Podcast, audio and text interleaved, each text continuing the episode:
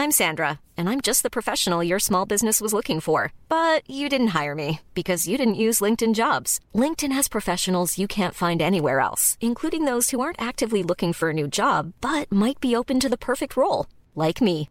In a given month, over 70% of LinkedIn users don't visit other leading job sites. So if you're not looking on LinkedIn, you'll miss out on great candidates like Sandra. Start hiring professionals like a professional. Post your free job on linkedin.com/spoken today. There's never been a faster or easier way to start your weight loss journey than with PlushCare.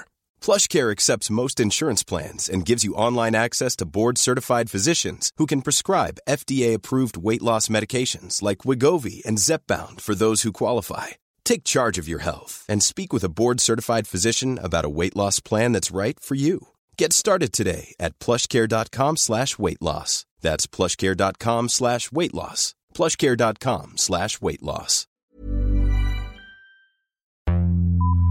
Vox Polony.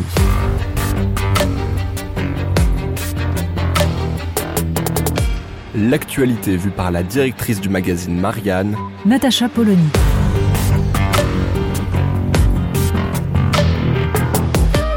Vox Polony. Aux confins de l'Europe, un peuple se bat pour son intégrité territoriale et son indépendance politique. Un État-nation revendique son droit de ne pas se voir dicter son destin par son imposant voisin. Aux confins de l'Europe, l'Ukraine affirme la spécificité de sa culture pour refuser de se fondre dans cette Russie dont les premiers tsars furent les princes de Kiev. Et tout à l'ouest, ceux-là même qui proclamaient depuis trente ans la mort des États-nations, ceux pour qui l'expression identité nationale disqualifiait quiconque la proférait, se font désormais les chantres du patriotisme.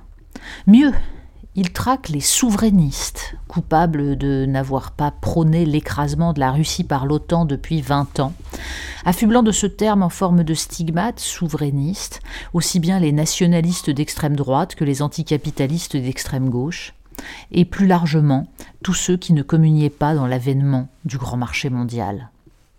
Au-delà des rodomontades des habituels fauteurs de guerre, dont on ne sait pas bien s'ils assument réellement la destruction planétaire que provoquerait l'attaque qu'ils appellent de leur vœu, et qu'elle aurait aussi bien provoquée en 2014, puisqu'ils estiment qu'il fallait frapper plus tôt, ou s'ils rejouent simplement 1940 pour se persuader qu'ils auraient été du bon côté, une question nous revient dans le vacarme de l'histoire et nécessite de poser le débat en ces termes ceux de l'articulation entre nation, patrie et souveraineté.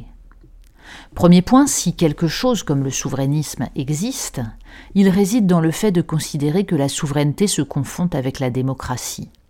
Rien à voir donc avec un quelconque nationalisme, il s'agit de proclamer que c'est le peuple assemblé qui décide en commun de son destin, et que cela ne peut se faire que si la nation, en tant que communauté politique, est indépendante, c'est-à-dire que la volonté du peuple est pleinement respectée et que l'État a les moyens de l'appliquer. Est-il utile de souligner combien la crise sanitaire et la guerre en Ukraine mettent brutalement en exergue la pertinence de ces analyses, au point qu'un Emmanuel Macron, qui considérait en 2017 le souverainisme comme un relent réactionnaire, théorise aujourd'hui la nécessité de garantir la souveraineté alimentaire, sanitaire et énergétique de la France et de l'Europe. Il faut encourager les nouvelles vocations, mais on aimerait que les nouveaux convertis, au moins, ne se paient pas le luxe de continuer à invectiver ceux qui, humblement, prêchaient dans le désert. La souveraineté, donc, n'est que le moyen par lequel l'État exerce son rôle de protection des citoyens, dans un monde qui n'avait cessé d'être dangereux que pour les adeptes de, Francis Fukuyama et de la fin de l'histoire. Et elle se décline de manière extrêmement concrète, à l'inverse exact des politiques de flux et de division mondiale du travail, prônées depuis 40 ans par les néolibéraux affirmés ou leurs cousins honteux, les sociodémocrates. Reste la question de la nation et celle du patriotisme. Celui dont fait preuve le peuple ukrainien force aujourd'hui l'admiration et efface le nationalisme des groupuscules extrémistes, bataillons Azov et Pravi Sector, qui avaient entaché la révolution de Maïdan, mais que les observateurs occidentaux n'avaient curieusement pas vu. Là encore, le drame de l'Ukraine nous rappelle que les êtres humains s'organisent en communautés dont les racines peuvent être culturelles, historiques, religieuses ou linguistiques. Ces communautés partagent un territoire dont la nature géographique et climatique influence les modes de vie et la sociabilité des hommes qui y vivent. Rappeler ces évidences est visiblement nécessaire puisque l'Occident a rêvé depuis la fin du XXe siècle d'une uniformisation du monde par le droit et le marché, et que ce rêve semblait justifier son mépris total pour tout pays qui ne partagerait pas ses valeurs par définition moralement supérieures. Il faut relire la sixième leçon de sociologie d'Émile Durkheim pour comprendre l'importance de l'idéal national dans la constitution d'une société humaine. Pour le sociologue, le sentiment national est nécessaire pour développer chez l'homme le sens du devoir à travers l'appartenance à la communauté. Alors ne pourrait-on concevoir une communauté humaine, un dépassement du patriotisme par le cosmopolitisme, pour éviter la bascule dans le nationalisme, c'est-à-dire l'orientation vers le dehors contre les autres de ce sentiment d'attachement à la communauté? Dans un avenir indéterminé, pourquoi pas, nous dit Durkheim, mais en attendant, nous dit-il, que chaque État se donne pour tâche essentielle non de s'accroître, d'étendre ses frontières, mais d'aménager au mieux son autonomie, d'appeler à une vie morale de plus en plus haute, que l'État n'ait d'autre but que de faire de ses citoyens des hommes dans le sens complet du mot. L'opprobre jeté sur le patriotisme en France expliquerait donc, si l'on suit Durkheim, l'augmentation des violences entre individus et la défiance généralisée. Une leçon pour nos politiques d'éducation et d'intégration?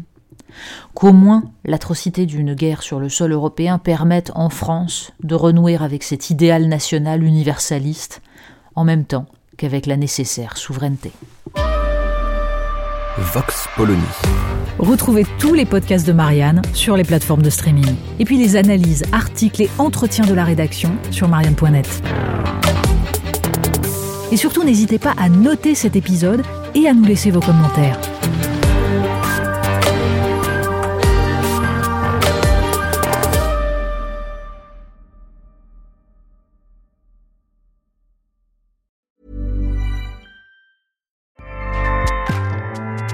ACAST powers the world's best podcasts.